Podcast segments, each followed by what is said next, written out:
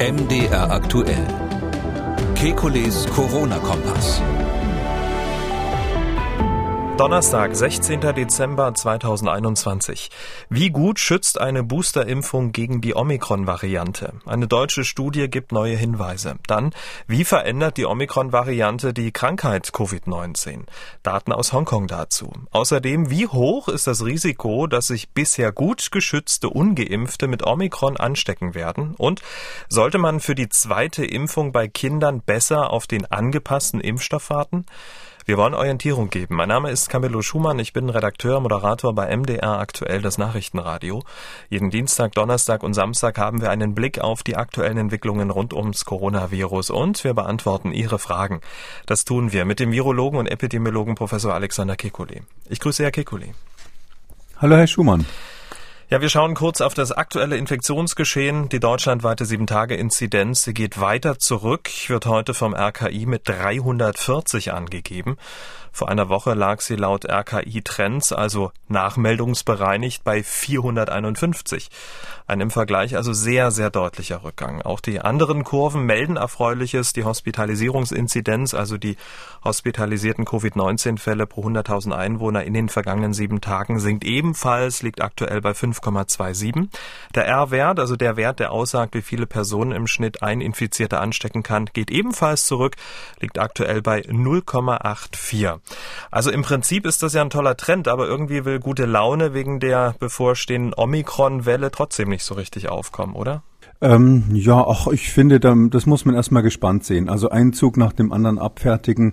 Ähm, der Delta-Zug scheint jetzt gerade so halb vorübergefahren zu sein. Ähm, da kann man wirklich sagen, das liegt hauptsächlich am, ähm, am vorsichtigen Verhalten der Bevölkerung.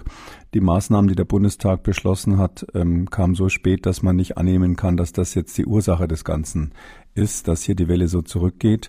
Mm, und natürlich daran, dass wir viele Geimpfte, Genesene und vor allem auch Geboosterte haben inzwischen.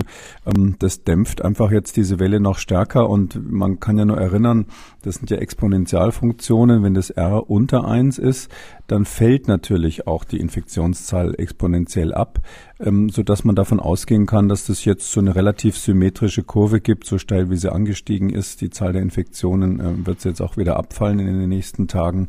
Dann zeitverzögert, das sehen wir jetzt schon ein bisschen, ähm, auch die Belastung der Krankenhäuser zurückgehen. Und ähm, so Gott will, wenn man das so sagen darf, vor Weihnachten ähm, ist die Delta-Welle dann durch. Hoffen wir, dass die Kurven weiter schnell nach unten zeigen. Tedros Ghebreyesus, Generaldirektor der Weltgesundheitsorganisation, hat im Zusammenhang mit der ja, sehr schnellen Ausbreitung der Omikron-Variante Folgendes gesagt. Vaccines alone will not get any country out of this crisis. Countries can and must prevent the spread of Omicron with measures that work today. Die Impfung alleine werden kein Land der Welt aus der Krise helfen. Länder können und müssen auch mit Präventionsmaßnahmen gegen Omikron vorgehen. Herr Kikuli, mit dem Wissen, dass die Omikron, das Omikron gerade in den Startlöchern steht, ist das doch die Absage, dass wir in absehbarer Zeit zu unserer alten Freiheit zurückkehren werden, oder? Ja, zumindest kann man, muss man einfach aufpassen, dieses Versprechen der Impfung, was ja immer gemacht wurde, teils mit, ähm, sage ich mal, auch einem gewissen Kalkül, weil man wollte ja, dass die Menschen sich impfen lassen, ähm, teils vielleicht auch aus Unwissenheit. Ähm, das Versprechen hieß ja, wir können uns aus der Pandemie herausimpfen, haben auch führende Virologen so behauptet. Und ähm, äh, letztlich wurde dann gesagt, ja, wenn ihr euch alle impft, ist alles wie vorher. Diese ganze Strategie, ähm, die ich ja, wie Sie wissen, von vornherein vielleicht als eine der wenigen damals ähm, angezweifelt habe, die ist geplatzt. Die hat nicht funktioniert und das sagt jetzt der Generalsekretär der Weltgesundheitsorganisation ja auch klipp und klar. Wir können uns nicht aus der Pandemie heraus impfen. Das wird so nicht funktionieren, sondern wir brauchen weitere Maßnahmen. Er hat es jetzt auf Omikron bezogen. Mm, das war bei Delta ja auch schon zum Teil richtig. Da war es ja auch schon so, während im Fernsehen die Spots liefen, ähm, dass man sich jetzt in die Freiheit impft, ähm, war zugleich klar, dass natürlich viele der Geimpften auch Durchbruchsinfektionen haben. Ähm, das heißt aber nicht, dass letztlich das Impfen keinen keinen Zweck hätte oder ähnliches, sondern wir dämpfen damit letztlich die Welle. Wenn wir jetzt die Delta-Welle zunächst mal anschauen, da war es ja so, dass die das Versprechen der Impfung im, im Grunde genommen schon übertrieben war. Da liefen ja im Fernsehen die die Spots, äh, dass man sich in die Freiheit impfen kann und ähm, zugleich war aber klar, dass es viele Durchbruchsinfektionen gibt und bei diesen ähm, Durchbruchsinfektionen heißt es trotzdem nicht, dass die Impfung nichts bringt. Das ist ganz klar, wenn man von einer, äh, sage ich mal, Reduktion der Infektionswahrscheinlichkeit von ungefähr 1 zu 10 ausgeht, was, was glaube ich ganz realistisch für Delta ist, ähm, dann heißt es ja immer noch, dass man eine deutliche Entlastung der Krankenhäuser bekommt und natürlich auch mehr Möglichkeiten hat, äh, Risiken einzugehen, zum Beispiel indem man Veranstaltungen hat, wo eben Geimpfte, Genesene und Getestete zusammen sind und nicht ganz so streng die Abstände und Maskenpflicht einhalten müssen. Also das hat, das Impfen hat einen großen Vorteil, aber es bringt diese äh, Delta-Variante jetzt in dem Fall nicht weg. Und das Gleiche wird für Omikron noch stärker gelten. Das ist eigentlich das gleiche Argument noch einmal verstärkt. Da wird ähm, die Wirksamkeit insbesondere gegen Infektionen noch schlechter sein. Und auf diese Wirksamkeit, wie stark kann also die Impfung Infektionen vermeiden, auf die kommt es ja an wenn man überlegt, ob man ähm, die Epidemie damit unter Kontrolle bekommt, ob man, ähm, um das Wort nochmal zu benutzen, die Pandemie wegimpfen kann. Und Omikron wird auch nicht die letzte Variante sein. So ein Virus verändert sich ständig. Dass wir den Varianten jetzt Namen geben und, und über die einzelnen diskutieren, ist, äh, ist schon fast ein bisschen übertrieben, hätte ich gesagt. Da wird die nächste und die nächste und die nächste kommen. Einige sind mit Sicherheit schon irgendwo im Umlauf und haben sich halt nicht so durchgesetzt. Das heißt, das Virus passt sich nach und nach an und wir können mit unseren Impfungen Impfungen einen Teil der Infektionen und vor allem die schweren Verläufe ähm, vermeiden. Und ähm, mit diesem Konzept müssen wir leben und das heißt natürlich, dass wir ähm, die konventionellen Maßnahmen zumindest in diesem Winter, in dieser einen Welle weiterhin brauchen. Da hat Gebresius völlig recht. In dieser einen Welle nur, Fragezeichen, Bundeskanzler Olaf Scholz, der hat gestern in seiner ersten Regierungserklärung natürlich auch das Thema Corona thematisiert und dazu Folgendes gesagt. Wir hören mal kurz rein. Wir werden alles tun, was notwendig ist. Es gibt dafür die Bundesregierung keine keine roten Linien. Die Bundesregierung wird nicht einen einzigen Augenblick ruhen und wir werden jeden nur möglichen Hebel bewegen, bis wir alle unser früheres Leben und alle unsere Freiheiten zurückbekommen haben. Ja, es wird wieder besser. Ja, wir werden den Kampf gegen diese Pandemie mit der größten Entschlossenheit führen. Und ja, wir werden diesen Kampf gewinnen. Wir werden die Krise überwinden. Wenn ich äh, jetzt beide Aussagen so gegenüberstelle, der WHO-Chef, der sehr deutlich sagt, wir werden weiter impfen müssen und weiterhin Maske tragen, Abstand halten, lüften müssen und der Kanzler, der uns Hoffnung auf unser früheres Leben macht. Ähm, ich würde gern von Ihnen wissen, welche Aussage passt denn mittelfristig eher zur Realität? Naja, Gebresius hat natürlich recht, das habe ich gerade schon gesagt. Ähm, das Problem bei der Rede des Kanzlers ist, es ist eine, darf man sagen, martialische Rhetorik, ja, fast schon kriegerische Rhetorik, aber hm, ich habe jetzt in dem Zitat zumindest keinen Inhalt gehört, wie er das machen will. Also ähm, zu sagen, wir werden den Krieg gewinnen, ähm, ja, das haben, haben schon so manche Feldherren gesagt, kurz bevor der, die Schlacht dann verloren wurde. Also es kommt hier jetzt wirklich drauf an, solche Durchhalteparolen. Ich hätte stattdessen lieber ein paar Inhalte gehört, was er konkret als auch als Ziel hat. Also ich glaube, das strategische Kriegsziel, wenn ich mal so sagen darf, ich bin eigentlich dagegen, so eine Rhetorik zu verwenden hier, aber ähm, das strategische Ziel hier das muss ja erstmal definiert werden. Und ich glaube nicht, dass wir sagen können, ähm, Status ante, also so wie es vorher war, ähm, das wäre das Ziel. Ich habe jetzt, wenn man Herrn Scholz da wörtlich nimmt, hat er das ja ausgegeben. Ähm, was ich vielleicht auch anmerken möchte, ist, wenn man sagt, es wird keine roten Linien geben und man muss immer sehr aufpassen, mm, es gibt ja schon eine gewisse aufgestaute Wut gegen Teile der Bevölkerung, von denen man meint, dass sie ähm, bei dieser Schlacht nicht so richtig mitziehen und ähm, man muss sehr aufpassen, dass man dabei bleibt, dass wirklich der Gegner des Virus ist und nicht Teile der eigenen Bevölkerung. Also daher bin ich immer für relativ, sage ich mal, gezielte, äh, spezifische Maßnahmen und auch hier für konkrete strategische Ziele. Und das bringt zu der Frage, wann ist die Pandemie zu Ende oder was können wir erwarten? Ähm, da ähm, bleibe ich bei meinem bisschen spaßig ähm, formulierten ähm, vorher, meiner Vorhersage, dass die Pandemie nach dieser Saison dann für uns in gewisser Weise zu Ende sein wird. Und was heißt es? Wir haben dann eine, ähm, am Ende dieses Winters haben wir eine weitgehende Immunisierung der Bevölkerung. Ähm, viele werden geimpft sein. Viele werden zusätzlich geboostert sein und auch viele werden ähm, infiziert sein. Einmal, vielleicht sogar zweimal das Virus abbekommen, ähm, im günstigsten Fall, nachdem sie es sich vorher haben impfen lassen. Ähm, man muss auch leider dazu sagen, es ist eine traurige Wahrheit, dass natürlich einige auch gestorben sein werden. Ähm, sicherlich mehr, als es bei optimaler Reaktion auf die Pandemie ähm, möglich gewesen wäre. Also da gab es durchaus auch vermeidbare Tote.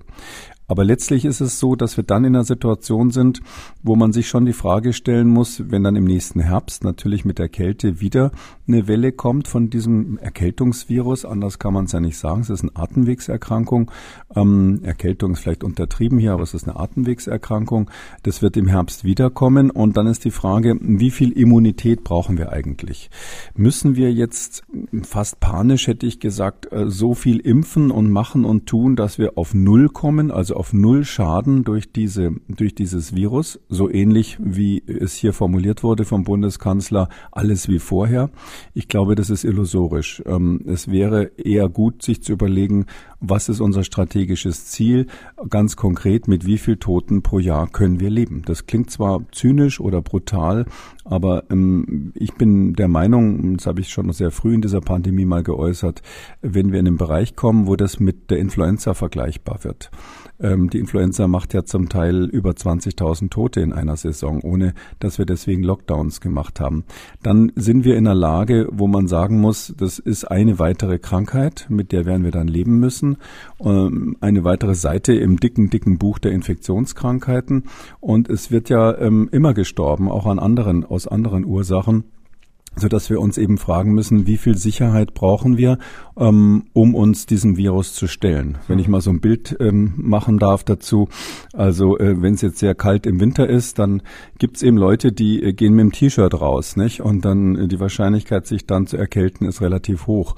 Äh, andere ziehen sich über das T-Shirt noch ein Pulli an und vielleicht noch ein Vlies und dann noch eine Daunenjacke und darüber noch ein Vlies und irgendwann, wenn sie also dann wirklich alles, alles anhaben und wenn sie dann sagen, ja, jetzt traue ich mich mich aber immer noch nicht raus, weil es könnte immer noch zu kalt sein.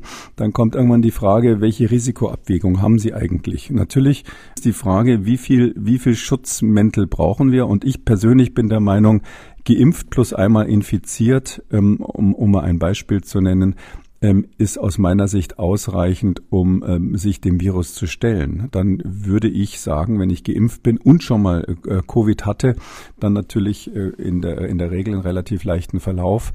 Äh, wenn dann nochmal eine Variante kommt, da würde ich sagen, na gut, dann, dann soll sie halt kommen. Ähm, ich glaube, diese, das ist jetzt aber meine persönliche Einschätzung gewesen, diese, diese Einschätzung brauchen wir es. Wenn wir als Bevölkerung und der Deutsche Bundestag und die Bundesregierung sagt, wir machen so lange weiter, bis wir auf Null sind, ähm, dann ähm, glaube ich, wird es eine unendliche Schlacht, die uns auch zermürben wird und wo der Ressourceneinsatz und der Kollateralschaden zu hoch ist. Dazu passt auch äh, folgendes Statement und zwar von der Direktorin äh, des Europäischen Zentrums für Prävention und Kontrolle von Krankheiten ECDC. Die hat auch gesagt, Impfen allein wird hier nicht reichen. Und ähm, Andrea Ammen, so heißt sie, hat in Stockholm auch gesagt, ähm, dass ähm, ja die Hoffnung auf eine Herdenimmunität ähm, ja eigentlich illusorisch ist. Das gibt es bei anderen Viruserkrankungen wie der Influenza ja auch nicht. Insofern ist es ein Wunschdenken, dass diese Pandemie irgendwann wieder verschwindet, zumindest nicht in den nächsten zwei bis drei Jahren. Was sagen Sie denn dazu? Tja, was soll ich sagen? Also das war ja am Anfang im Grunde genommen die Diskussion. Ich habe, glaube ich, sehr früh mal erklärt, dass Coronaviren sowas nicht machen. Also dass bei Coronaviren die Möglichkeit eine äh, komplette, man nennt es ja dann sterilisierende Immunität, die man dafür braucht, bräuchte für eine Herdenimmunität, dass es sowas da eigentlich nicht beobachtet wurde. Es gibt ja auch viele tierische Coronaviren. Das Problem ist nur, ähm, ja, kann man vielleicht an der Stelle offen sagen, dass auch sehr exponierte Coronavirus-Experten das Gegenteil gesagt haben. Und Inzwischen ist aber wohl, glaube ich, nicht nur bei der Direktorin der Europäischen Seuchenbehörde, sondern weltweit überall Konsens, ähm, dass, dass es eben so ist, dass es diese ähm, Herdenimmunität nicht gibt.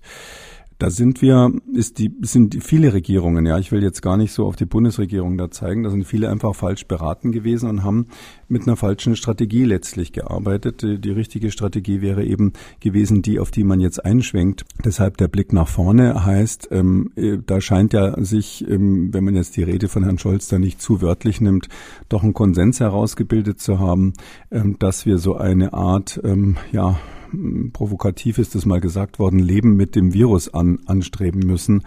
Ähm, diese Formulierung ist leider sehr stark auch von so Corona-Kritikern dann übernommen worden. Darum muss man damit aufpassen. Aber letztlich ist es so, wir werden die Krankheit nicht ganz wegkriegen. Und ähm, wenn man Arzt ist, kennt man so viele Krankheiten, dass ich sage, ähm, eine mehr ist, äh, ist zu verkraften. Ja, es gibt, äh, wenn man sich mal die Todesursachenstatistik anschaut, gibt es ganz viele Gründe, woran man sterben kann. Und insbesondere, wenn es hauptsächlich ältere Menschen betrifft, die haben ja viele Risiken. Und ähm, da ist, kommt eben ein weiteres sehr wichtiges Risiko dazu.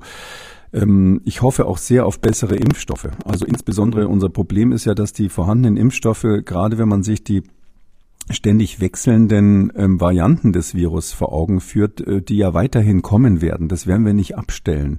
Das könnten wir abstellen, wenn wir weltweit die Infektionen auf Null bringen. Aber es wird immer irgendwoher neue Mutanten geben. Wahrscheinlich dann hauptsächlich aus Ländern, wo die Impfung nicht so komplett ist und die Kontrolle nicht so gut ist. Und dann ist die Frage, wie schützen wir unsere Alten dann langfristig? Weil ja auch die Impfungen, selbst wenn wir boostern, da nicht so einen perfekten Schutz machen. Und wir wollen ja nicht, dass dieses Virus unsere durchschnittliche Lebenserwartung in Deutschland Deutschland dann auf lange Frist einfach senkt. Ähm, deshalb brauchen wir bessere Impfstoffe. Da gibt es inzwischen viele Konzepte und ich bin sehr zuversichtlich, dass die kommen werden. Impfstoffe, die eben äh, gegen die Varianten, sage ich mal, besser sind, also die sich weniger von neuen Varianten beeindrucken lassen und die insbesondere auch einen guten Immunschutz bei der älteren Bevölkerung machen.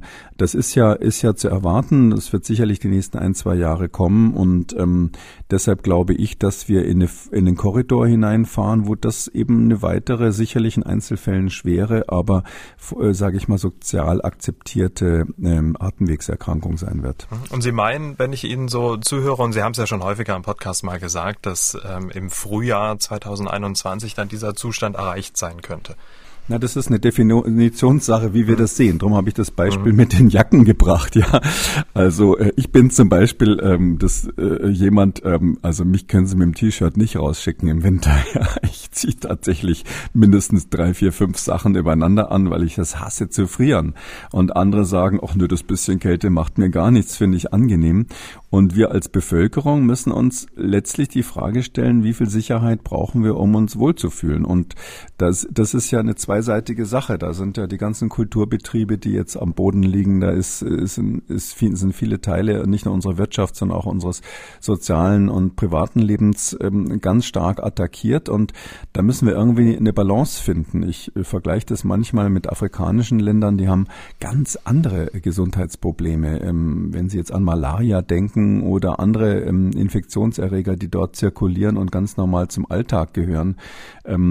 Die dürften ja überhaupt nicht mehr aus dem Haus gehen, wenn die sozusagen diese, diesen, diese Vorsicht walten lassen würden. Und darum sage ich, meine, meine Prognose, ähm, natürlich auch, um in diesem Podcast so ein bisschen Perspektive zu geben, weil ich finde, Perspektive ist gerade, wenn man nochmal so eine letzte schwierige Phase hat, jetzt im Winter äh, immer wichtig. Und deshalb ist meine Prognose, dass wir im, im Frühjahr mit über 90 Prozent Immunisierten in Deutschland, also in, auf die eine oder andere Weise Immunisierten, äh, uns und dann der weitere Möglichkeit natürlich den Sommer über zu impfen, wahrscheinlich angepassten Impfstoffen, die 2022 kommen und dann noch die äh, Nicht-RNA-Impfstoffe, auf die ja viele warten, die kommen auch nächstes Jahr. Da sage ich, im nächsten Herbst, und da wird die Infektionszahl natürlich wieder hochgehen, können wir uns diesem Virus stellen. Das ist meine persönliche Einschätzung. Das ist aber keine Definition, mhm. sage ich mal, davon, dass die Pandemie dann zu Ende ist. Ich, für mich ist sie dann zu Ende, sage ich mal, weil ich das so sehe. Okay.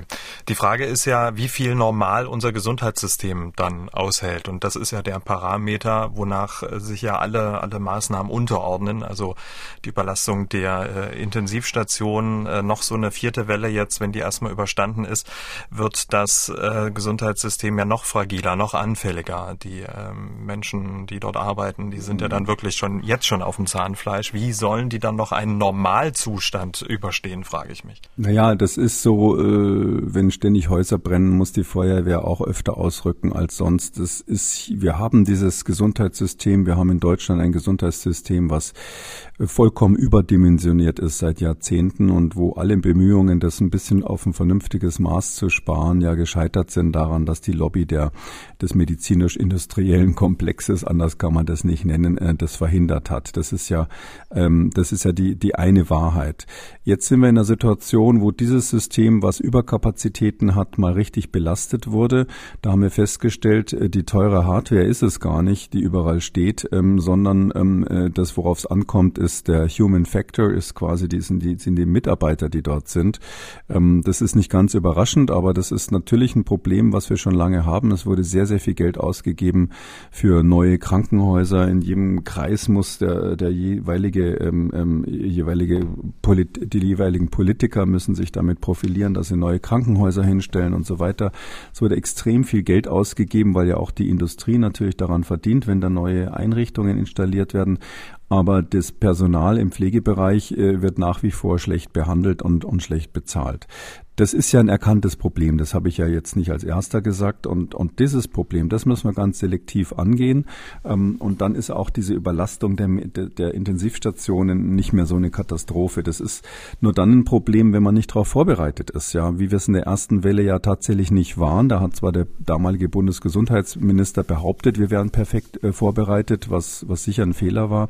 Aber im Laufe der Zeit hat man das nachgerüstet. Es wurden zusätzliche Intensivbetten äh, bereitgestellt, zumindest auf dem Papier. Dafür gab es Geld. Wie viele von denen wirklich online waren und auch mit Personal funktionsfähig, weiß man nicht genau. Das wird wahrscheinlich der Bundesrechnungshof irgendwann mal überprüfen.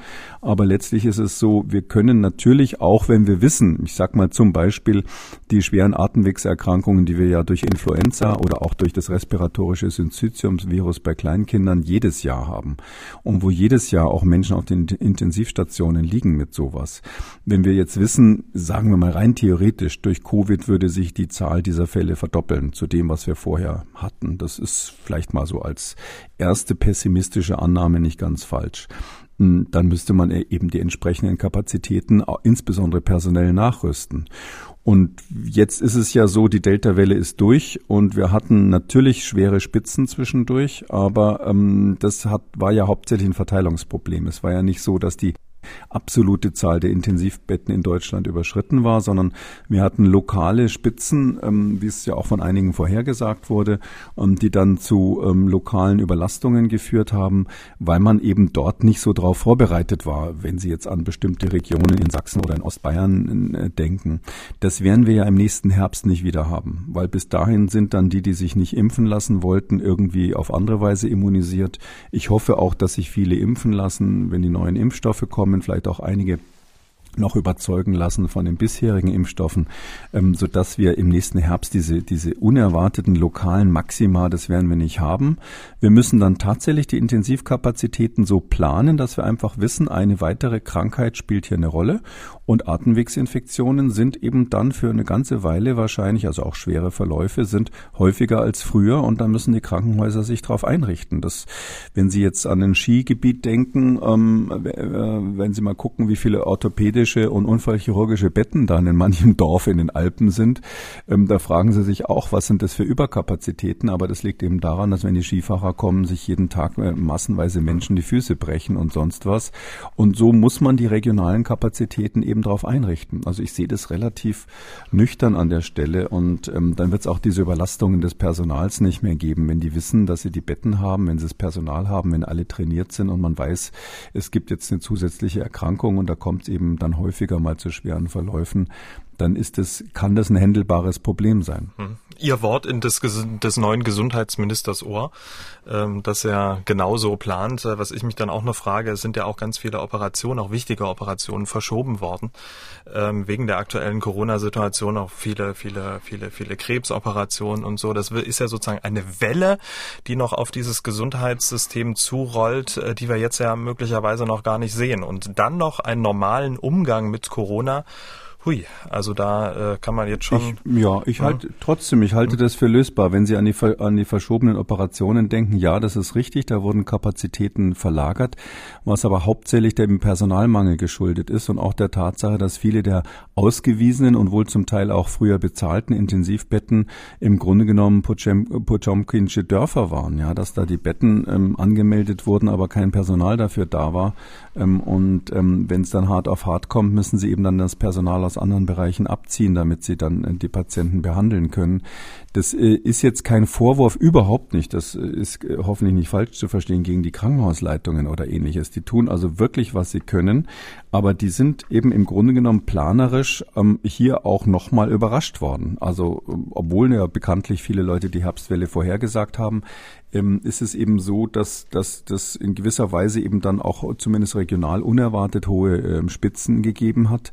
Und ich glaube, ähm, im, im, ab dem Herbst wird, wird das nicht mehr so sein, dass uns das Virus überraschen kann, sondern dann wissen wir einfach, ähm, wie wir das planen müssen. Und dann wird es auch nicht mehr dazu kommen, dass man deshalb ähm, ähm, Elektivoperationen, also solche, die jetzt nicht eilig sind, verschieben muss. Aber Sie haben schon recht, da gibt es jetzt einiges abzuarbeiten in der nächsten Zeit.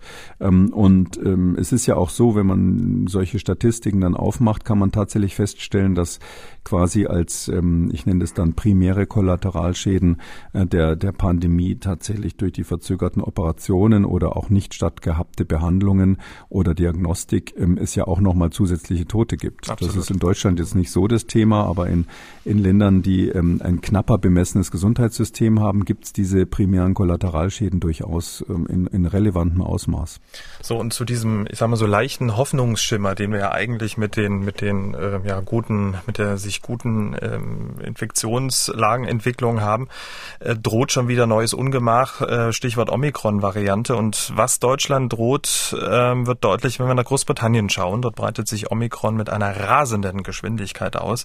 Die Infektionszahlen verdoppeln sich dort innerhalb von zwei Tagen, erreichen immer neue Rekordstände. Premier Boris Johnson hat die Menschen, man kann es sagen, förmlich angefleht, sich boostern zu lassen. Und während Johnson für die Boosterimpfung wirbt, wurden aber äh, mehrere afrikanische Länder von der roten Liste genommen, die wegen der Omikron-Variante erst aufgenommen wurden. Sajid Javid, britischer Gesundheitsminister, hat dazu vor dem britischen Parlament gesagt, die Omikron-Variante habe sich so weit auf der ganzen Welt verbreitet, dass die rote Liste für Reisen jetzt weniger effektiv sei. Ähm, wie bewerten Sie das Agieren auf der Insel gerade? Also das finde ich ähm, ist so ein bisschen britisch nüchtern, aber genau richtig. Also ähm, es war von uns auch in Deutschland richtig, da habe ich ja auch dafür plädiert, sofort die Grenzen erstmal zu kontrollieren nach Südafrika oder die südafrikanischen Länder.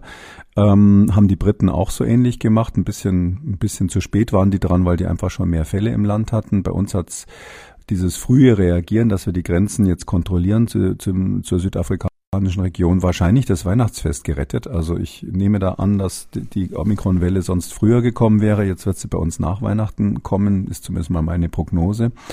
Ähm, und in England ist das Ganze früher gekommen, da ist die Welle jetzt massiver, wird auch besser erkannt als bei uns. Ähm, und deshalb sagen die dann, Mensch, wenn wir das Virus massenweise im Land haben, ähm, dann hat es ja auch keinen Sinn mehr, Einreisekontrollen zu machen. Das wird ja irgendwie absurd und das, das klingt zwar brutal, aber es ist eben britisch trocken die richtige Konsequenz. Ähm, wir sind in einer anderen Lage. Es ist ja so, dass wir viel weniger sequenzieren als die Dänen, die Norweger, die Briten, die, die sowas eben jetzt gerade feststellen, dass sie diese, dieses Omikron im Land haben.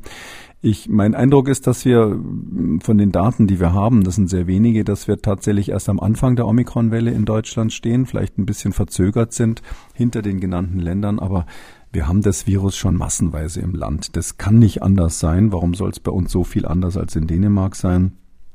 Und ähm, ja, wenn die Briten, also die, die haben ja gesagt, ähm, die pessimistischste Prognose ist an, an Weihnachten, 24., 25., eine Million Fälle pro Tag, äh, eine Million Neuerkrankungen mit, mit äh, Omikron am Tag im Vereinigten Königreich. Ähm, äh, wenn, wenn man das sich anschaut zum Vergleich, und ich glaube 300.000 war die Zahl, die, die ähm, in skandinavischen Ländern gesagt wurde, ähm, da würde ich jetzt mal sagen, so weit weg werden wir davon auch nicht sein. Wir werden jetzt natürlich nicht die Millionen an Weihnachten haben, sondern etwas verzögert, aber wir können davon ausgehen, dass die Delta-Welle, die jetzt gerade runtergeht, ähm, nach Weihnachten abgelöst wird von einer Omikron-Welle. Die Entscheidung, die Frage ist nur, ähm, wie wirkt sich das ähm, ab wann wirkt sich das epidemiologisch an, aus? Also, dass die, der Virustyp wechselt, die Variante wechselt, ist ja zunächst mal nicht wichtig. Wichtig ist die Frage, steigen dadurch die Inzidenzen wieder? Und das wird natürlich passieren, sieht man auch jetzt in England schon. Und das wird bei uns wahrscheinlich nach Weihnachten sein, dass die Inzidenz dann tatsächlich zunimmt und diesmal wegen Omikron, weil Omikron ja ähm, hervorragend äh, Genesene und Geimpfte infizieren kann. Das schert sich sozusagen gar nicht über diesen einfachen Immunschutz.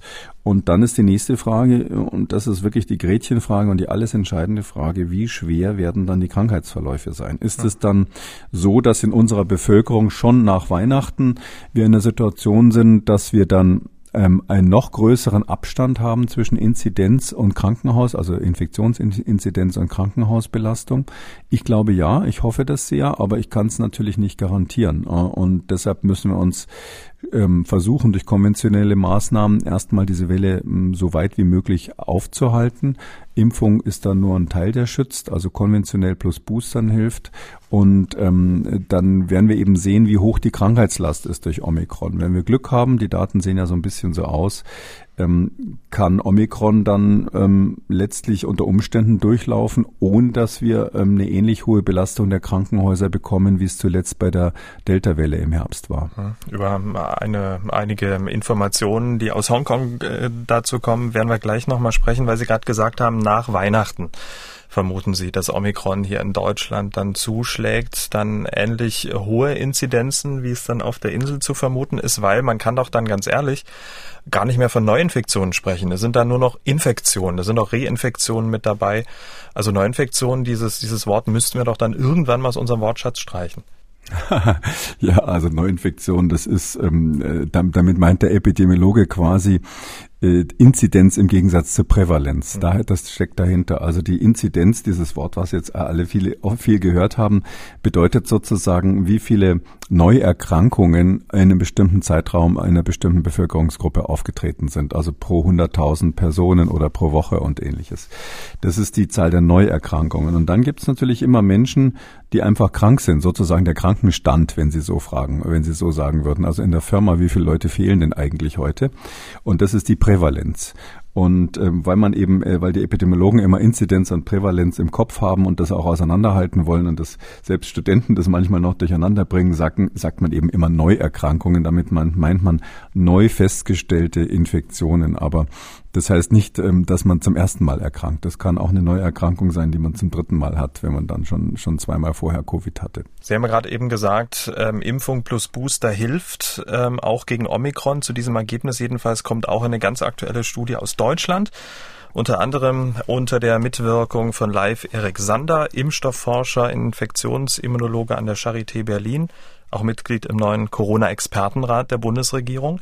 Und in dieser Studie ähm, wurde das Blut von 30 BioNTech-Geimpften untersucht. Und wenn ich das richtig gelesen habe, dann erhöht eine Auffrischungsimpfung die neutralisierenden Antikörper gegen Omikron um das 100-fache und damit wird sogar noch ein besserer Schutz nach drei Dosen gegen, gegen Omikron erzielt als nach zwei Dosen gegen die ursprüngliche Wuhan-Variante.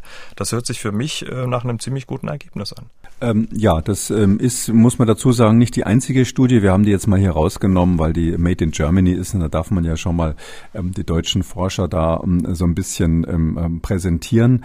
Man muss sagen, also ich persönlich halte von dem, was der Herr Sander da äh, insgesamt abgeliefert hat im Laufe dieser Pandemie, vor allem im letzten Jahr, der hat wirklich viele hervorragende Ergebnisse produziert, die wir ja auch schon besprochen haben. Interessanterweise arbeitet der ja immer mit der Virologie in Köln zusammen. Auch hier wieder, die muss man deshalb erwähnen. Ähm, der, der, die machen wirklich ganz tolle Arbeit und vielleicht kann ich an der Stelle sagen, dass ich mich sehr freue, dass er in diesen äh, Pandemierat da ähm, aufgenommen wurde. Ähm, der ist da sicher ein sehr, sehr wertvoller Fachmann, weil er eben die immunologische Seite sehr gut beurteilen kann. Die haben schon länger eine, eben diese Kohorte, von der Sie gesprochen haben. Die haben 30 Geimpfte plus 30 Konvaleszente, die also die Krankheit hinter sich haben, die die, die Infektion hinter sich hatten. Die haben so im Februar, März 2020 schon die Infektion gehabt. Also es ist inzwischen schon eine ganze Weile her. Und ähm, von denen haben die einfach die Blutproben wahrscheinlich irgendwo im Kühlschrank liegen. Und die haben sie jetzt wieder rausgezogen und mal geguckt, was ist jetzt eigentlich mit Omikron. Und wie Sie es gesagt haben, man, man, man hat dann quasi das, das Serum dieser Patienten genommen und in einem Neutralisationsessay in der Zellkultur geguckt, ob dieses Serum die Viren neutralisieren kann. Das war dieser Essay, der funktioniert so, dass man quasi ähm, in der äh, eine Zellkultur hat, also äh, irgendwelche Zellen, die sich infizieren lassen können mit dem mit dem Coronavirus, dann führt man die Infektion im Labor durch, also in so einem Sicherheitslabor infiziert man die Zellen. Das ist wohl in der Virologie dann in Köln gemacht worden. Und ähm, wenn man diese Infektion beobachtet, dann kann man da zusätzlich jetzt das Serum von diesen Patienten, die geimpft oder genesen sind, dazugeben.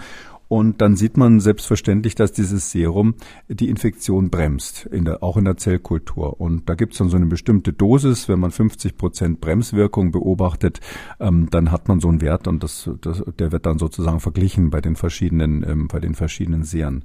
Und es ist in der Tat so, dass man da jetzt gesehen hat, ähm, vielleicht ganz interessant, ähm, wenn man vergleicht, ähm, einen Monat nach der ähm, ursprünglichen Impfung, fünf Monate nach der Impfung, dann gibt es doch einen deutlichen Abfall dieses Neutralisationstitters, wie wir sagen. Also die Neutralisationswirkung ist zum Beispiel abgefallen ähm, bei, äh, bei dem Original Wuhan-Stamm, also dem ursprünglichen Stamm, bevor er noch in Norditalien sich mal verändert hat, von 550 ungefähr auf 140. Das ist so der klassische Abfall, den man so eben beobachtet nach ein paar Monaten. Heißt aber eben nicht, dass die dann nicht mehr immun sind, sondern das heißt nur, dass diese eine Neutralisationswirkung, sage ich mal, dieser spezielle Essay eben hier diesen Abfall zeigt. Was ist das, ein Faktor 4 oder sowas? Mhm. Und wenn man dann boostert, nur mal so zum Vergleich, damit man eine Vorstellung geht, kriegt, bekommt es, geht es bei dem ursprünglichen Wuhan-Virus dann hoch auf 6000. Also äh, ganz schön, ganz schön viel, ja. Mehr als das Zehnfache geht es dann hoch, kurz nach der Boosterung. Allerdings ist es schon ein Monat nach der Boosterung, dann man, keiner weiß, wie das sechs Monate nach der Boosterung dann aussieht. Und wenn man das Gleiche dann mit Omikron macht, da ist das Interessante, dass eben im Gegensatz zu diesem Wuhan-Typ, oder die haben natürlich auch Alpha und Delta verglichen, will ich jetzt nicht alle Zahlen ähm, nennen, aber ähm, im, im Gegensatz zu den anderen Typen ist es so, dass bei Omikron eben ähm, wenn man sich das anschaut, schon relativ kurz, also ich sag mal fünf Monate nach der Impfung, das Serum von den Patienten, äh, von den Probanden, die fünf Monate nach der Impfung waren, das neutralisiert ähm, diese Omikron-Infektion praktisch überhaupt nicht mehr. Also da kommt, kommt die Zahl acht raus. In diesem, in diesem Verglichen zu den 500 hat man hier acht. Also nix, das ist fast null. Ähm, und, und einige von, von den äh, 30 Leuten hatten auch überhaupt keine nachweisbaren Antikörper. Also die meisten hatten gar keine nachweisbaren Antikörper in diesem Essay. Ähm, das heißt also gegen Omikron normale Impfung, ähm, fünf Monate später kann man komplett vergessen, einen Monat später auch schon. Aber dann eben das Interessante, wenn man im größeren Abstand die Boosterung macht und einen Monat nach der Boosterung schaut, genauso wie Sie sagen, geht es selbst bezüglich Omikron auf über 1000 hoch, also von 8 auf über 1000 und darum kommt dann diese hohe Zahl raus, dieser hohe Faktor. Muss man ein bisschen aufpassen, wenn Sie, wenn Sie ein Nullergebnis mit irgendwas multiplizieren, dann kommen dann immer hohe Zahlen raus, ja, und dann, ob das jetzt hundertfach besser ist, würde ich nicht sagen, aber es ist auf jeden Fall so, ähm, dass es in einen Bereich kommt, der vergleichbar ist mit einem, mit einer Schutzwirkung, die also sehr gut ist, auch bezüglich ähm, sehr gut wäre, wenn wir es mit, mit, den, mit den alten Varianten vergleichen. Oder unterm Strich, das ist ein Ergebnis von vielen, gibt es mhm. relativ viele, die, die das Gleiche zeigen inzwischen. Wenn man boostert, kann man das Immunsystem offensichtlich überlisten, obwohl diese Impfstoffe ja gegen die Wuhan-Variante gemacht sind wird das Immunsystem, wenn man ähm, einige Zeit wartet nach der zweiten Impfung und dann noch eine dritte Impfung gibt, wird das Immunsystem plötzlich anfangen, Antikörper zu produzieren, die ein breites, breiteres Spektrum erkennen und damit im Randbereich eben dieses Omikron noch mit erwischen. Ähm, das ist quasi, kann man sich so vorstellen, dass das Immunsystem in dem Moment, wo sie boostern, das ist ja eigentlich schon immun, hat sozusagen schon sein Repertoire, um gegen dieses Virus zu antworten wenn sie boostern, äh, dann denkt das Immunsystem sozusagen, ähm, hoppla, äh, mein Repertoire reicht hier nicht aus, da ist ja das gleiche Virus schon wieder da, ich kriege das scheinbar nicht unter Kontrolle mit dem, was ich schon habe. Und deshalb produziert es dann ein breiteres Spektrum von ähm, Antikörperproduzierenden Zellen. Am Anfang ist es ökonomischer und merkt dann, es hat nicht gewirkt, muss ich sozusagen mit Schrot statt mit der Kugel schießen. Und dieser Effekt, ähm, der ist, der ist hier, ähm, der ist hier ähm, so so frappierend, ja. Also das ist auch für mich überraschend, dass das so gut funktioniert, dass man sagen muss, insbesondere bei den Risikogruppen ist die Boosterung natürlich das, was wir jetzt unbedingt machen müssen. Ähm, interessanterweise das, was wir sowieso schon immer gesagt haben in diesem Podcast, wird jetzt durch Omikron nochmal unterstrichen. Es kommt absolut darauf an, die Risikogruppen zu boostern. Es gibt ja auch Gerüchte, dass der Impfstoff nicht ganz ausreichend sein soll. Und da muss ich sagen, jetzt ist es aufgrund dieser weiteren Daten und, und die von dem Live Erik Sander sind da ein wichtiger Baustein, ist es eindeutig, dass wir ganz priorisiert so schnell wie möglich Menschen boostern müssen, aber nicht irgendwelche, sondern die, die ein hohes Risiko haben, schwer zu erkranken. Also ein eindeutiges Plädoyer für die Boosterimpfung. Jetzt wurde ja auch untersucht, was eine hybride Immunität bringt ähm, in Bezug auf die Omikron-Variante. Also Hybrid heißt erst Infektion durchgemacht und dann eine ähm, Impfung. Ähm, das ist sehr spannend. Wie bewerten Sie es? Was kommt raus? Ja, das ist wirklich interessant, weil ähm, das auch ein bisschen die Grenzen dieses Essays aufzeigt, also dieses, äh, dieses, dieses Nachweisverfahrens. Ähm, man findet nach der Infektion interessanterweise mit diesem Nachweisverfahren, also diesem sogenannten Neutralisationstest, den ich ja vorhin erklärt habe, da findet man ein ganz breites Spektrum. Also die, die Infizierten, die haben dann am Anfang zum Teil ganz niedrige Werte die niedrigsten, die hier beim, beim, in dieser Studie nachgewiesen wurden, äh, lagen bei 37. Also diese Dosis, um 50 Prozent der, ähm, der infizierten Zellen zu vermeiden, waren eben 37. Ich erkläre jetzt die Zahlen nicht so genau, ist relativ kompliziert, wie man die ausrechnet. Und die höchsten rein nach der Infektion lagen bei 11.000. Also so groß ist die Streuung. Zwischen 37 und 11.000 verschiedene Menschen, natürlich auch verschiedenen Alters, ähm, die ähm, gerade infiziert wurden und wo man guckt, wie groß ist die Neutralisationswirkung in dem Fall sogar gegen das normale, äh, den Wuhan-Typ, den ursprünglichen. Also eine Riesenstreuung.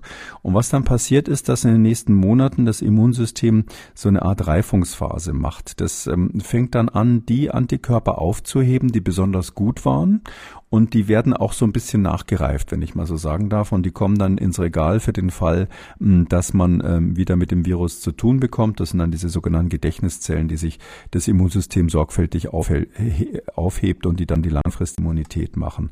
Und dann die Antwort sozusagen besser.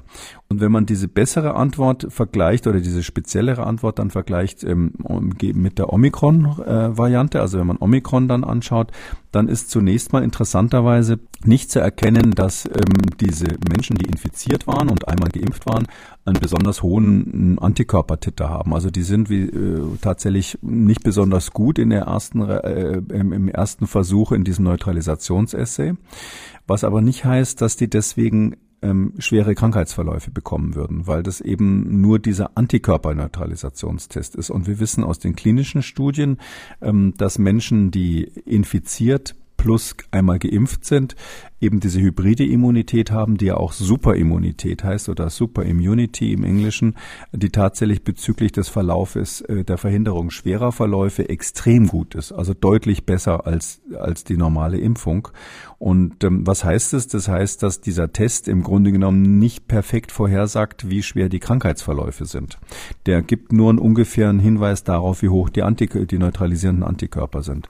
Und auch diese Hybriden ähm, ähm, profitieren später dann von der Boosterung. Also das sogar noch besser. Also das sieht man dann, wenn man ähm, etwa zwölf Monate später haben sie dort eine Gruppe gehabt, die wurden dann nochmal geboostert. Und wenn man da noch einen Monat wartet, dann ist es so, dass bei denen also dieser dort gemessene Antikörpertitter sogar bis auf über 1500 hochgeht. Also bei den nur Geimpften war es 1200 nach der Boosterung und bei den Hybriden, also äh, Infektion plus Impfung, war es 1500. Ähm, heißt unterm Strich, ähm, wenn jemand infiziert plus geimpft ist, hat der mindestens einen so guten Schutz, auch gegen Omikron, wie jemand, der vollständig geimpft ist, wahrscheinlich besser. Und ähm, äh, wenn man den, wenn der zusätzlich nochmal später eine Boosterung bekommt, dann ist es für die für den Antikörpertitter auch nochmal ein Vorteil, der geht dann nochmal hoch. Ähm, das wird sicherlich eine Auswirkung darauf haben, wie hoch die Infektiosität von diesen Menschen ist. Es wird aber nicht notwendigerweise jetzt auf lange Frist ähm, beeinflussen, wie, ähm, wie schwer die Verläufe sind. Man muss auch bei diesen ganzen Booster-Experimenten dazu sagen, das ist ja immer relativ bald nach der Boosterung getestet worden, also wenige Wochen, meistens einen Monat nach der Boosterung und keiner weiß, wie das dann drei, vier, fünf, sechs Monate nach der Boosterung aussieht, so dass ich jetzt davor warnen würde zu sagen, Mensch, ich brauche jetzt eine Boosterdosis nach der anderen, weil möglicherweise Omikron kommt. Ähm, das hatte ich ja eingangs schon gesagt. Wir müssen dann irgendwann mal auch mal Schluss machen und sagen, okay, jetzt bin ich äh, geimpft plus infiziert.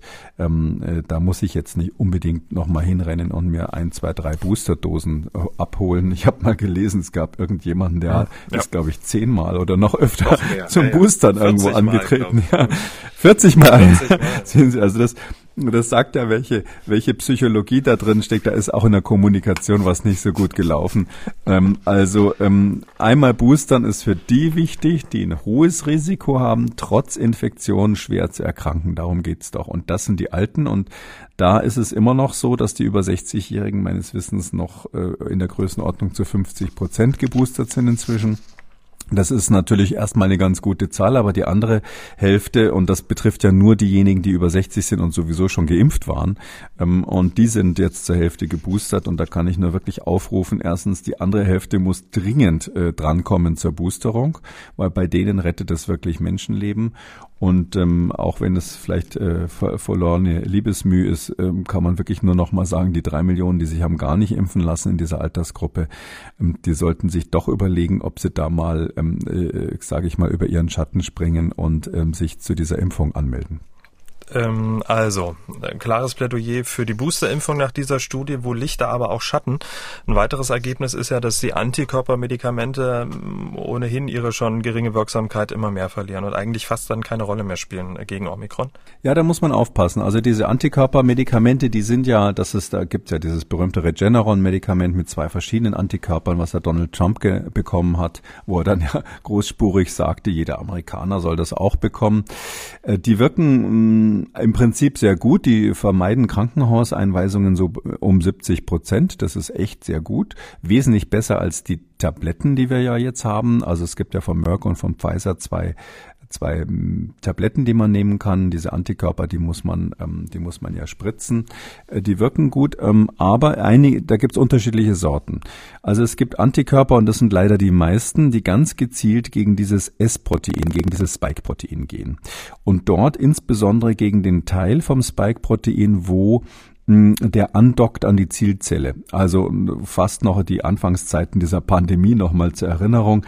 Dieses SARS-CoV-2-Virus, das dockt ja an an eine ähm, an einen äh, Rezeptor in der Atem in den Atemwegszellen der ACE2 heißt. Und diese Stelle des Virus, dieses Spikes, da ganz vorne die Spitze von den Spikes, die sozusagen Kontakt aufnimmt mit diesem ACE2, das ist die Rezeptorbindungsdomäne, heißt es. Und genau gegen dieses kleine Stück gehen die meisten Antikörper, weil man natürlich, klar hat man gesagt, ist doch schlau, ähm, diese Rezeptorbindungsdomäne zu blockieren, dann kann das Virus sich nicht mehr an die Zelle andocken, kann es nicht mehr in die Zelle reingehen. Das ist alles gut. Übrigens fun funktionieren auch unsere Impfstoffe so, dass sie genau diese Rezeptorbindungsdomäne im, im, äh, gegen diese speziell die Antikörper generieren. Und ähm, jetzt ist es eben so, dass ähm, das Virus auch auf andere Weise neutralisiert werden kann. Und es gibt tatsächlich auch monoklonale Antikörper, wie wir die dann nennen, die also künstlich hergestellt sind und nur eine Sorte von Antikörpern, die äh, therapeutisch eingesetzt werden, die nicht gegen diese Rezeptorbindungsstelle gehen. Die sind dann breiter, die suchen sich, die sind gerichtet gegen einen anderen Teil dieses Spikes-Proteins, also auch gegen den Spike, aber an eine andere Stelle. Und ähm, das hat zur Folge, dass die erstens wirksam sind gegen verschiedene Typen von diesen Coronaviren, also nicht nur gegen SARS-CoV-2, sondern auch Verwandte von ihm. also breiter aufgestellt sind. Und zweitens interessanterweise die, die eben nicht gegen die Rezeptorbindungsdomäne gehen, die sind ganz offensichtlich auch geeignet, um Omikron zu neutralisieren. Das heißt, unser Repertoire an therapeutischen Antikörpern ist stark reduziert, weil die, die gegen die Rezeptorbindungsdomäne gehen, und das sind die allermeisten, ähm, nicht funktionieren. Das hat auch hier Live Alexander nochmal gezeigt, aber gibt es auch zwei, drei andere Studien, die das auch schon gezeigt haben. Ähm, aber es ist eben so, dass die Antikörper, die gegen andere ähm, Regionen des S-Proteins äh, gerichtet sind und die stehen auch therapeutisch zur Verfügung, dass die weiterhin sehr gut funktionieren, völlig ohne Einschränkung. Weil gerade das Stichwort Rezeptorbindungsdomäne gefallen ist, kommen wir dann äh, zum nächsten, zur nächsten Studie. Die Frage ist ja immer, wie schwer wird der Verlauf, wenn man sich mit der Omikron-Variante ansteckt. Dafür muss man auch wissen, wie genau sich diese neue Virusvariante verändert hat, um die Menschen anzustecken. Äh, Stichwort auch Antigenverschiebung. Wir wollen kurz über ein amerikanisches Preprint sprechen, das sich genau damit beschäftigt hat. Kurz vielleicht noch eine kleine Erklärung. Wir haben es zwar schon mal hier im Podcast besprochen, aber was ist eigentlich eine Antigenverschiebung? Gibt es ja noch Antigendrift? Ähm, ja, diese Antigenverschiebung, ja, das ist das, was letztlich immer passiert, wenn ähm, wenn so eine Variante auftritt. Also ähm, man kann ja so ein Virus von verschiedenen Perspektiven sich anschauen. Entweder guckt man die Genetik von so einem Virus an, wie, wie ändern sich die Gene, und da sprechen wir dann von Mutation. Da sagen wir, das ist mutiert, weil, weil quasi das Gen sich irgendwo verändert hat. Aber bloß weil die Gene anders aussehen, muss das äh, Virus ja dann äh, dem Immunsystem gegenüber sich nicht vollkommen anders präsentieren. Man kann mit den, mit unterschiedlichen Genen immunologisch extrem ähnliche Strukturen aufbauen. Das ist quasi bei der Koevolution oder bei der Parallelevolution relativ häufig so, ähm, dass ähm, verschiedene Organismen ganz ähnliche Strukturen haben am Ende, aber die Gene dazu ganz unterschiedlich aussehen. Ähm, gibt quasi verschiedene Möglichkeiten, mit dem Baukasten der Gene genau das gleiche Produkt herzustellen. Und wie das Produkt am Schluss aussieht, äh, aus Sicht des Immunsystems, das sind die Antigene. Also das, was zu den Antikörpern passt, darum hat man es Antigen genannt, Antigen, Antikörper. Körper.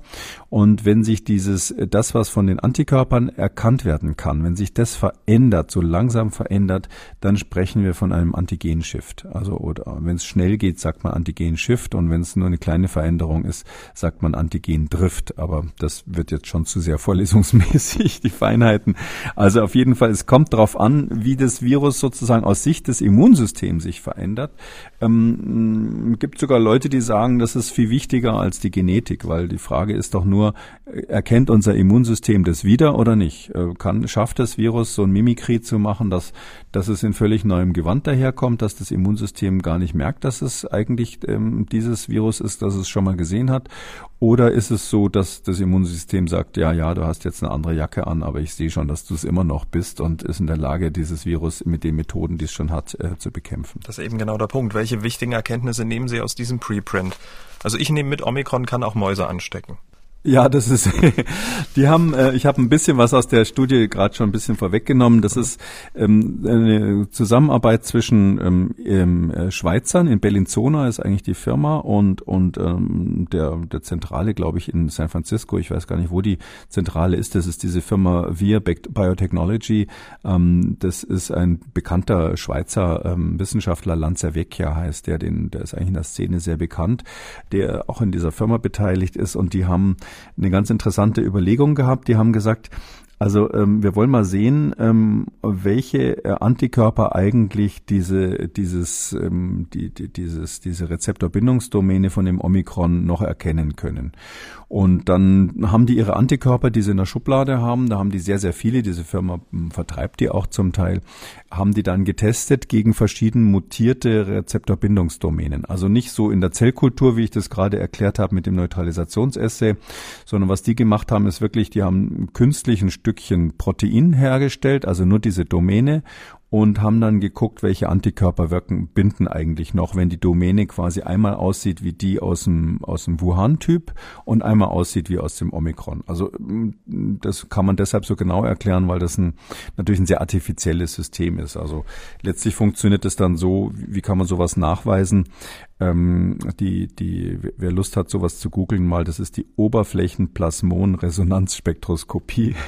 ähm, und zwar ist es so, wenn man so eine dünne Metallplatte hat, eine dünne Metallschicht hat, mm, und äh, man strahlt da Licht drauf. Dann wird das Licht ja reflektiert und das reflektierte Licht, ähm, das ähm, ist, verändert sich durch die Schwingung der Elektronen in diesem Metall. Und diese Elektronen, die da schwingen ähm, in einer größeren Fläche, die heißen Plasmon. Und diese äh, zurückreflektierende, das reflektierte Licht, was also von dieser Elektronenschwingung abhängt, das verändert sich, wenn eine, eine Schicht darüber ist, also wenn irgendwas dran gebunden hat. Und da bindet man eben dann an diese Schicht, an dieses Metall, da bindet man eben dann ähm, die jeweils veränderten ähm, ähm, ACE2, äh, also ACE2 und den jeweils veränderten ähm, Rezeptorbindungsdomäne von den verschiedenen Virustypen, also von Omikron oder von Wuhan-Typ oder von anderen. Und an dem reflektierten Licht sieht man dann, wie viel gebunden hat oder wie stark die Bindung war. Das ist so im Prinzip das, das Laborverfahren dazu. Und äh, mit diesem sehr, sehr künstlichen Methode, die also eine reine Labormethode ist, behaupten die also, äh, mit dieser sehr künstlichen Methode, die sie da haben, behaupten die also, dass das, ähm, äh, dass diese Rezeptorbindungsdomäne von dem Omikron tatsächlich nicht nur gegen das ACE2 binden kann, was vom Menschen stammt, sondern auch gegen das ACE2 binden kann, was von der Maus stammt. Also dass quasi Omikron theoretisch, wenn jetzt dieses Experiment in, in, in der Wirklichkeit auch so äh, funktionieren würde, dann würde tatsächlich dieses Omikron-Virus ähm, auch Mäuse infizieren können ähm, was das normale Omikron-Virus, das normale ähm, SARS-CoV-2-Virus nicht macht. Mhm. Ähm, das ist erstmal eine Spekulation. Ich habe es deshalb so genau erklärt, weil es eben ein Laborexperiment ist. Ähm, aber ähm, der Lanzavecchia, ähm, äh, wenn man den kennt, weiß man, dass der jemand ist, der auch immer sehr schnell mit ganz spektakulären Schlussfolgerungen gerne rüberkommt und ein sehr begeisternder Wissenschaftler ist. Also das ist so einer, der richtig, äh, richtig Drive hat, wie man so sagt. Und der glaubt jetzt also, dass möglicherweise Mäuse ein Zwischen Zwischenwirt gewesen sein könnten oder Nagetiere ein Zwischenwirt gewesen sein könnten, die ähm, in Afrika möglicherweise dafür gesorgt haben, dass dieses Omikron überhaupt ausgebrütet wurde, weil die große Frage ist ja immer noch, wo kommt das Omikron mhm. her? Äh, und da gibt's mehrere Theorien. Eine ist, dass es vielleicht Immunsupprimierte sind, könnte mit, mit ähm, HIV-Infektionen in Afrika zusammenhängen. Äh, ganz große Pessimisten sagen, das könnte daran liegen, dass, ähm, dass Merck dort sein Medikament getestet hat, das Molnupiravir, was ja auch Mutationen machen kann bei dem Virus. Ähm, oder andere sagen wiederum, das war vielleicht irgendwo in einer ökologischen Nische einfach nur versteckt in irgendwelchen Dörfern, wo sich das äh, quasi parallel entwickelt hat. Das ist alles möglich. Und jetzt gibt es eben ähm, einen Hinweis, mehr ist es eigentlich nicht, ein Hinweis darauf, dass auch ein Ping-Pong-Spiel zwischen Nagetieren und Menschen eine Rolle gespielt haben könnte. Also die Frage, wo kommt diese neue Variante her, ist noch nicht abschließend geklärt und auch die Frage, wie Omikron die Covid-19-Erkrankung verändern wird, ist auch noch nicht beantwortet. Mit zunehmender Verbreitung gibt es ja aber aus Teilen der Welt zumindest Hinweise, auch aus äh, Hongkong. Die medizinische Fakultät der Universität Hongkong hat in einer Studie, auch im Preprint, muss man sagen, nachgewiesen, dass sich Omikron in den Bronchien 70 mal schneller vermehrt, in der Lunge aber die Infektion deutlich geringer ist. Herr Kekulé, das hört sich für mich erstmal unlogisch an. Bevor wir kurz drüber sprechen, muss man wahrscheinlich auch erstmal den Unterschied zwischen Bronchien und Lunge erklären. Ja, es ist so, dass die, die Luft, die wir einatmen, die geht ja zunächst mal ähm, ähm durch die großen Atemwege rein. Also da gibt es dann den Hauptbronchus quasi, den, den Teil, der, wo, wo das überhaupt erstmal von, vom, vom Rachenraum in die Lunge runtergeht. Und dieses Röhrensystem wird dann immer kleiner und kleiner und dieses ver verzweigte Röhrensystem, wo die Luft durchläuft, das ist quasi, das sind die Bronchien. Und, und ähm, irgendwann kommt dann der Moment, wo die Luft ja Kontakt hat mit unserem Blut und auf der anderen Seite, äh, da geht dann der Sauerstoff rein und das Kohlendioxid raus an der Stelle. Und die Seite, die auf der anderen Seite ist, also da, wo sozusagen nur noch ganz klein verzweigte Bronchien sind, aber sonst eben das, das, das äh, Lungengewebe, das, das Lungengewebe ohne die größeren Luftröhren dazwischen, sage ich mal, oder Luftpipelines dazwischen, das ist dann das Lungengewebe. Also ähm, der Übergang ist natürlich fließend, weil es ganz feine Bronchien gibt, die auch immer mit drinnen sind im Lungengewebe. Aber wenn man das Ganze Ganze dann rausnimmt und unter Mikroskop anschaut, kann man schon genau unterscheiden, wo ist der, äh, wo ist der Bereich, wo also die Luft durchströmt, also eher die oberen Atemwege oder weiter oben liegenden Atemwege und wo ist der Bereich, wo ganz am Schluss dann der Austausch mit dem Blut ist, also die, das Lungengewebe im engeren Sinne. Und bei der Studie, die, da muss man jetzt wirklich dazu sagen, das ist ganz roh, ja. Also ich mm, bin auch nicht ganz sicher, ob man das äh, jetzt sehr breit daraus Schlussfolgerungen ziehen kann. Äh, die Hong Kong University hat das auf der eigenen Webseite mal ähm, äh, präsentiert, aber es ist vielleicht interessant, weil es eine mögliche Erklärung gibt für das, was, was man so in Afrika ja auch beobachtet, dass die Verläufe nicht so schwer zu sein scheinen. Die haben Folgendes gemacht, die haben ähm, Proben genommen von Menschen, wo sowieso äh, aus irgendeinem Grunde ähm, Lungengewebe entnommen werden musste. Das macht man mit so einer Bronchoskopie, also da wird quasi äh, unter Narkose so ein Schlauch äh, in die Lunge geschoben und da wird dann mit so einer kleinen Zange ganz am Schluss bisschen Gewebe entnommen, eine ganz kleine Menge, meistens diagnostisch. Und dieses Gewebe, das kann man natürlich, wenn da was übrig ist von der, was man für die Diagnostik nicht gebraucht hat, das kann man dann ähm, in der Zellkultur ähm, vermehren oder zumindest mal eine Weile am Leben erhalten. Und das können die ganz gut dort. Das ist ein altes, altes Verfahren, was die in dieser Arbeitsgruppe schon länger ähm, drauf haben. Und da kann man dann das Virus dazugeben und mal schauen, was passiert eigentlich, wenn ich da infiziere. Und da sagen sie eben, haben sie verglichen das Delta-Virus, also SARS-CoV-2-Variante Delta mit der Omikron-Variante. Und da sagen sie eben, dass, ähm, genau wie Sie es gerade schon angedeutet haben, äh, die äh, Vermehrung in den Bronchien deutlich schneller wäre ähm, bei dem Delta verglichen mit Omikron.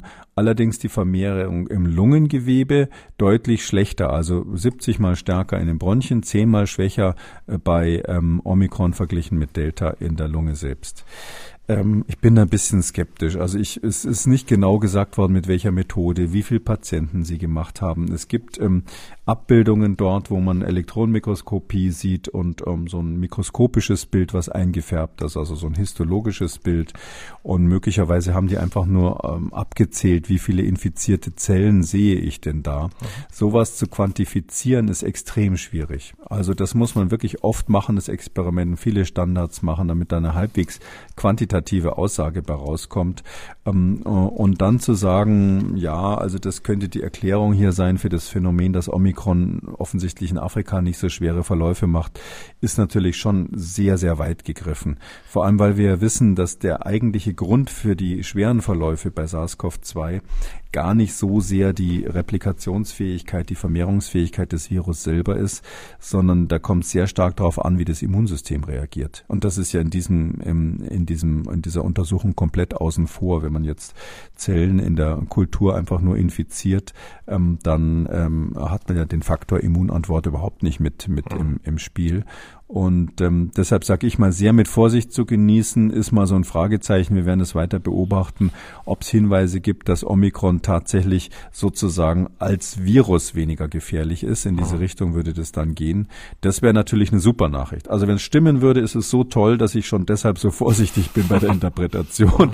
Es gibt gute Verstehe. Nachrichten, da muss man echt höllisch aufpassen. Vielleicht ja. kann ich an der Stelle sagen, es gibt ja, es gibt tatsächlich Leute, man muss ja überlegen, wie geht diese Pandemie irgendwann weiter. Und es ist so, ich muss jetzt aber noch eine Frage stellen, Herr Kekuli. Ich muss noch ja, eine Frage okay, stellen dazu. Dann, dann, Kein ja, Problem. Ja, dann, ähm, weil ich mich frage, weil ich habe ja eingangs gesagt, für mich hört sich das unlogisch an. Ist es für Sie denn, ähm, mal vorausgesetzt, das stimmt, wäre es denn plausibel? Also geht es denn schon organisch überhaupt, dass, zwar da, dass, dass da zwei Entwicklungen parallel laufen? Ja, natürlich. Das, das ist, ähm, das wäre nicht unmöglich. Also es ist ja so, ähm, wo sich das Virus am besten vermehrt, das hängt tatsächlich von der, von den Fähigkeiten des Virus ab. Und die Zellen, die im Bronchialsystem an der Oberfläche sind, also das Epithel, wie wir sagen, also diese, diese Schleimhaut im Bronchialsystem, die sieht ähm, im oberen Bronchialsystem anders aus als im unteren Bronchialsystem, also in den oberen Atemwegen anders als in den tiefen Atemwegen. Und wir wissen, dass zum Beispiel so normal normale Erkältungsviren, also die Schnupfen machen und ähnliches, die äh, befallen typischerweise die oberen Atemwege, aber nicht regelmäßig die tiefen Atemwege. Und solche, die schwerste Erkrankungen machen, zu denen gehören natürlich dann jetzt SARS und äh, SARS-CoV-2, das alte SARS-Virus oder auch MERS, dieses äh, aus Saudi in Saudi-Arabien festgestellte ähm, Virus, die befallen typischerweise dann die tiefen Atemwege. Mhm. Also so gesehen ist es schon so, dass da ein Unterschied ist, weil äh, die Zellen in diesen verschiedenen Schichten der Atemwege haben unter unterschiedliche Ausstattung, wenn man so sagen darf, und darauf muss sich das Virus einstellen. Und ähm, da können schon kleine Unterschiede in dem äh, Replikationsapparat dieses Virus, das hat dann typischerweise gar nicht so viel zu tun mit dem mit diesem S-Protein, also diesem Spike, sondern mehr die Frage, welche Möglichkeiten hat das Virus, sich zu vermehren und welche, was braucht es dafür in der Zelle. Ähm, da da gibt es Optimierungen und es kann schon sein, dass das eine der eine Subtyp, das wäre ja hier die Hypothese, quasi Delta, eher angepasst ist auch an die tiefen Atemwege und Omikron eher an die höheren Atemwege. Das ist nicht unplausibel. Okay. Gut, jetzt führen Sie noch Ihren Gedanken ähm, zu Ende, weil das hat ja, mich jetzt genau. Der Gedanke ist folgender. Hm? Darf man ja sagen, ja, ja, das ist doch hm. wichtig. Also der Gedanke ist folgender. Der, äh, man darf das nicht überbewerten, aber vielleicht an der Stelle muss man natürlich schon sagen, wie, wie geht diese Pandemie insgesamt weiter? Es gibt auch die Möglichkeit, dass eine Variante auftritt, die relativ hoch infektiös ist, aber eben ähm, möglicherweise nicht so schwere Verläufe macht von sich aus. Also die sozusagen nicht nur, wie wir es bisher immer diskutiert haben, bei denen, die schon geimpft oder genesen sind, nicht mehr so schwere Verläufe macht, sondern die von sich aus als Virus genetisch gesehen einfach nicht so schlimm ist. So wie wir es ja auch kennen von den normalen ähm, Coronaviren, die die normalen Erkältungen machen. Da gibt es ja vier Typen, die relativ äh, bekannt sind. Zwei davon sind ähm, zurzeit weltweit verbreitet. Und da wissen wir einfach, die machen ganz selten mal schwer schwerste Verläufe, aber meistens sind so normale Erkältungskrankheiten. Jetzt nehmen wir mal an, es käme eine SARS-CoV-2-Variante, die ähm, etwas schwächer ist bezüglich der krankmachenden Wirkung, also weniger pathogen ist, wie wir dann sagen würden. Und das wären ja jetzt die Daten aus Hongkong, die, mhm. die in diese Richtung so ein bisschen zeigen. Die würde sich aber trotzdem schnell ausbreiten. Dann hätte das ja zur Folge, dass sie eine relativ weitgehende Immunisierung der Bevölkerung kriegen, die nicht mit dem Preis verbunden ist, dass, dass ähm, man äh, in großem Stil dran sterben muss und dass die Krankenhäuser überlastet werden, sondern da würden dann wenige dran sterben, aber es gäbe eine Immunisierung, die quasi dann ja auch wirksam wäre, wie eine Impfung, kann man fast sagen, gegen ähm, alle möglichen zukünftigen Varianten, die dann noch kommen würden so ein Virus hätte ähm, ähm, eine gewisse Schutzwirkung geradezu. Ein, ein guter Freund von mir, der ein sehr qualifizierter Mikrobiologe und auch früher Virologe war, der inzwischen Unternehmer ist, hat das ähm, mal als Messias-Virus bezeichnet sogar, also als Erlöser-Virus geradezu, ähm, weil das die Theorie, rein theoretisch könnte so ein Messias kommen, ja, das wäre quasi ein abgeschwächtes Virus, eine abgeschwächte Variante, die uns immunisiert, ohne uns schwer krank zu machen und dann auch für alle künftigen ähm, äh, SARS-CoV-2-Varianten den Hahn in gewisser Weise zudreht weil das eben so eine wunderbare Vorstellung ist, bin ich wahnsinnig vorsichtig damit, äh, so, äh, sozusagen zu sagen, schaut mal her, ähm, er hat die Male an den Händen, das muss der Messias sein, sondern ich, ich, bin da eben, äh, wenn Sie so, so wollen, der ungläubige Thomas, der also überhaupt nicht mitreden will dabei. Ähm, bevor ich das glaube und vor allem hier öffentlich verbreite, muss ich wirklich ab absolut knallharte Belege dafür haben. Völlig und klar. um das nochmal zu betonen, diese, diese HKU-Studie da von der Hong Kong University ist nicht dieser Beleg, sondern nur ein erster Versuch, mal in diese Richtung nachzudenken. Ja, das ist jetzt, glaube ich, rausgekommen. Ähm, der Corona-Kompass äh, hört sich an ähm, wie ein spannender Krimi, muss man an dieser Stelle ja auch mal sagen. Und wir werden genau diese Möglichkeit natürlich im weiteren Verlauf der kommenden Ausgaben weiter im Blick haben. Wichtiger Hinweis natürlich an dieser Stelle, alle Studien Studien, alle Preprints, auch die, die wir gerade eben besprochen haben, alle wissenschaftlichen Statements ähm, können Sie sich gerne in Ruhe mal selbst durchlesen, denn alle Dokumente werden in der Schriftversion dieses Podcasts für Sie verlinkt zu finden unter Audio und Radio auf mdr.de und dann dort einfach Kekules Corona-Kompass auswählen. Damit kommen wir zu den Fragen unserer Hörerinnen und Hörer. Wir haben eine Mail bekommen von einem Hörer aus Sachsen, der gerne anonym bleiben möchte. Dieser Hörer macht sich wegen der sehr schnellen Verbreitung der Omikron-Variante große Sorgen um seine Eltern. Er schreibt, meine Eltern sind Mitte 70, nicht geimpft. Äh, mein Vater hat Vorerkrankungen, unter anderem mehrere überstandene Krebserkrankungen. Bisher haben sich beide mehr oder weniger an Maßnahmen gehalten, aber haben trotzdem weiter Freunde getroffen. Mein Vater muss auch regelmäßig wegen seiner Vorerkrankung ins Krankenhaus. Jetzt die Frage, wie groß ist das Risiko, dass sich meine Eltern spätestens mit der Omikron-Variante anstecken werden? Werden, viele größer. Wir wissen überhaupt nicht, auch wenn gerade die Studie vielleicht ein bisschen in die Richtung zeigen könnte, ob Omikron als Virus ähm, harmloser sein könnte als die Delta-Variante. Und die Delta-Variante ist ziemlich genauso schwer oder nicht schwer ähm, gewesen, genauso gefährlich oder nicht gefährlich gewesen wie vorher Alpha oder wie auch das Beta, was in Süd Südafrika eine Rolle gespielt hat oder auch die brasilianischen Varianten. Also von der Klinik her ist es so, dass alle Varianten, die wir bisher gesehen haben, ungefähr gleich schwere Verläufe gemacht haben. Das muss man betonen, weil ja einige ähm, Kollegen gesagt haben, Delta würde viel schwer, schwerere Verläufe machen oder bei bestimmten Altersgruppen schwerere Verläufe machen als die anderen Varianten. Da gab es mal aus England erste Hinweise darauf, die haben sich aber nicht bestätigt. Ähm, das heißt aber in einer anderen Richtung, wir können überhaupt nicht hoffen, ohne dass wir eine harte Evidenz dafür haben, dass Omikron leichtere Verläufe macht bei denen, die weder geimpft noch genesen sind. Wir können hoffen, dass die Verläufe leichter sind und so sieht es ja auch aus bisher bei denen, die geimpft oder genesen sind, aber nicht bei den ungeimpften. Und ähm, deshalb kann ich nur sagen, ähm, wenn ich jetzt, ähm, wenn es mein Vater wäre und ich müsste den irgendwie überzeugen, da würde ich sagen, pass mal auf, dieses Omikron, das beweist ja doch, dass das nach Delta auch noch nicht zu Ende ist. Und nach Omikron wird der nächste griechische Buchstabe kommen und danach wird man irgendwann aufgeben, die einzelnen Varianten zu benennen ähm, und wird gar nicht mehr drüber reden, weil das Virus sich ständig verändert und das wird einfach eine ganze Weile bleiben. Wir haben es ja eingangs, äh, eingangs in dieser Folge äh, besprochen. Äh, inzwischen sagt sogar ähm, der Generalsekretär der Weltgesundheitsorganisation, dass dieses Virus eine ganze Weile noch bleiben wird. Und da ist einfach die Frage, ähm, bloß weil man alt ist, heißt es ja nicht, dass das Leben schon zu Ende ist. Der will doch auch mal rausgehen der will Freunde treffen, der will irgendwie äh, so ein bisschen Normalität haben. Und da würde ich sagen, das ist doch wirklich ein starkes Argument, sich endlich mal impfen zu lassen. Und wir wissen ja auch, dass sich Omikron schneller verbreitet als die Delta-Variante, äh, wegen äh, der Frage des Hörers, ähm, wie groß das Risiko ist, dass sich seine Eltern spätestens jetzt mit dieser Omikron-Variante anstecken, wenn sie einigermaßen ja wieder noch ein normales Leben führen, auch als Ungeimpfte, sich mit Freunden treffen, ähm, auch ähm, ja, Behandlung im Krankenhaus wahrnehmen etc. Man muss die, man muss in dieser, also Omikron wird sich mit hoher Wahrscheinlichkeit, äh, keiner von uns kann natürlich in die Zukunft gucken, aber das wird sich mit hoher Wahrscheinlichkeit ähm, ganz massiv auch in Deutschland verbreiten. Und da ist das Zweite, was man sehen muss, ähm, also erstens wird sich stark verbreiten, auch unter Geimpften und Genesenen. Das sind ja tendenziell Menschen, die glauben, ihnen könnte nicht mehr so viel passieren. Und bei denen wird es möglicherweise, wenn wir, wenn wir ein bisschen Glück haben, die Zahlen, die Daten aus ähm, Südafrika gehen ja in die Richtung, sogar in England sieht es auch so aus, wird das Virus sich so verbreiten, dass es nicht so schwere Verläufe macht bei den Geimpften und Genesenen. Ähm, das führt übrigens dazu, dass es eine Untererfassung gibt, weil dann die Leute natürlich weniger oft zum Arzt gehen, sich weniger oft testen lassen und dann also noch mehr Virus da ist, als man so glaubt.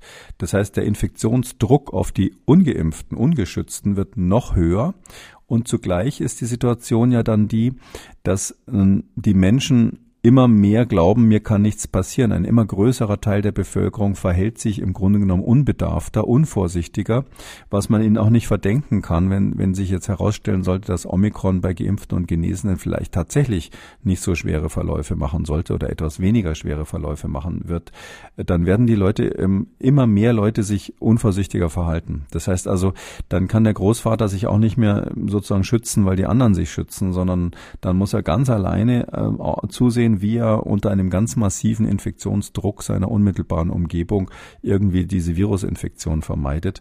Das heißt, es wird echt eng für die Ungeimpften vielleicht nochmal ganz generell ein Argument, sich jetzt impfen zu lassen, weil die Frage, wie groß die Gefahr ist, dass man sich ansteckt, natürlich davon abhängt, wie die anderen sich verhalten. Die Frauke hat gemeldet. Sie schreibt, meine Tochter ist Anfang November zwölf geworden und mit einmal BioNTech geimpft. Am Samstag ist der Termin für ihre zweite Impfung. Sollen wir sie jetzt überhaupt noch ein zweites Mal impfen lassen oder ist es sinnvoller, auf den angepassten Impfstoff zu warten? Elfjährige sollen ja nach Empfehlung der Kinderärzte noch nicht geimpft werden, sondern besser im Frühjahr mit dem Impfstoff gegen die Omikron-Variante. Das hat uns doch sehr verunsichert. Ich freue mich auf eine Antwort. Herzliche Grüße. Erst einmal muss man dazu sagen, die Empfehlung der Kinderärzte, auf den angepassten Impfstoff zu warten, die gibt's nicht. Der Verband hat dazu keinen Hinweis gegeben, hat sich ja der Empfehlung der STIKO auch angeschlossen. Möglicherweise hat ein Kinderarzt in dem einen oder anderen Interview vielleicht mal seine persönliche Sicht der Dinge geschildert. Na, ich würde sagen, wenn jetzt mal damit angefangen wurde zu impfen, also die Tochter ist jetzt einmal geimpft, ähm, ist jetzt zwölf Jahre alt, das heißt, die Eltern haben sich schon mal dafür entschieden. Ich würde da jetzt nicht warten, bis irgendein anderer Impfstoff kommt, ganz ehrlich gesagt. Ähm, das ist ja sowieso bei Kindern geht es ja nicht um das Thema, ähm, dass die jetzt äh, vor schweren Erkrankungen geschützt werden müssen, dass man sagt, da wartet man, bis der Impfstoff dann gegen Omikron oder was anderes angepasst ist, sondern bei Kindern geht es ja hauptsächlich darum, dass man zum einen natürlich hofft, dass man irgendwie dann in der Klassengemeinschaft oder unter den Kindern die Ausbreitung ein bisschen reduzieren kann, auch ein bisschen verhindern kann, dass Kinder, Kinder dann Erwachsene anstecken, auch wenn dieser epidemiologische Effekt offensichtlich zum, nach allem, was man bisher weiß, gering ist. Und zweitens geht es bei den Kindern ja primär darum, dass die ähm, dadurch, dass sie diesen Impfausweis haben, dann eben bestimmte Freiheiten wieder haben. Also letztlich impfen gegen die staatlichen Restriktionen. Und da braucht man ja bekanntlich zwei Stempel im, im gelben Pass oder dann, äh, damit man den elektronischen Pass kriegt, braucht man zwei Impfungen. Und ähm, deshalb würde ich sagen, wer da A gesagt hat, sollte auch B sagen und dann die zweite Impfung machen, äh, weil dann ist es auch formal vollständig und das Kind hat dann die damit verbundenen Vorteile. Damit sind wir am Ende von Ausgabe 257. Vielen Dank, Herr Kekulé. Wir hören uns dann am Samstag wieder dann zu einem Fragenspezial. Bis dahin. Gerne bis dahin, Herr Schumann. Sie haben auch eine Frage, wollen was wissen, dann schreiben Sie uns an mdraktuell-podcast.mdr.de oder Sie rufen uns an, kostenlos 0800 322 00. Kekules Corona-Kompass als ausführlicher Podcast unter Audio und Radio auf mdr.de, in der ARD-Audiothek, bei YouTube und überall, wo es Podcasts gibt. An dieser Stelle wie immer eine Podcast-Empfehlung. Hören Sie doch mal in den Rechthaber rein, der Podcast für Ihre juristischen Alltagsfragen. Und in der aktuellen Ausgabe geht es unter anderem um die Masernimpfpflicht und um die Frage, ob 3G-Nachweise gespeichert werden dürfen. Der Rechthaber, überall wo es Podcasts gibt. MDR aktuell. Kekules Corona-Kompass.